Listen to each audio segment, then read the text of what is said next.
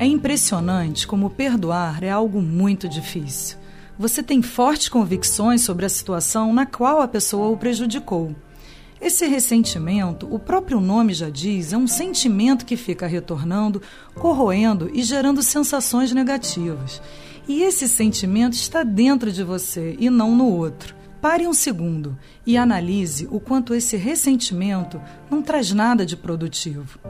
Para buscar a motivação e encarar esse desafio de perdoar, vamos usar hoje uma técnica chamada Oponopono. Traga agora para a sua consciência a pessoa e a situação que gerou esse desconforto. Respire e repita comigo: Sinto muito.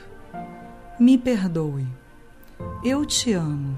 Você vai precisar se aprofundar nesse exercício, a fim de limpar as más recordações e criar espaço para o novo.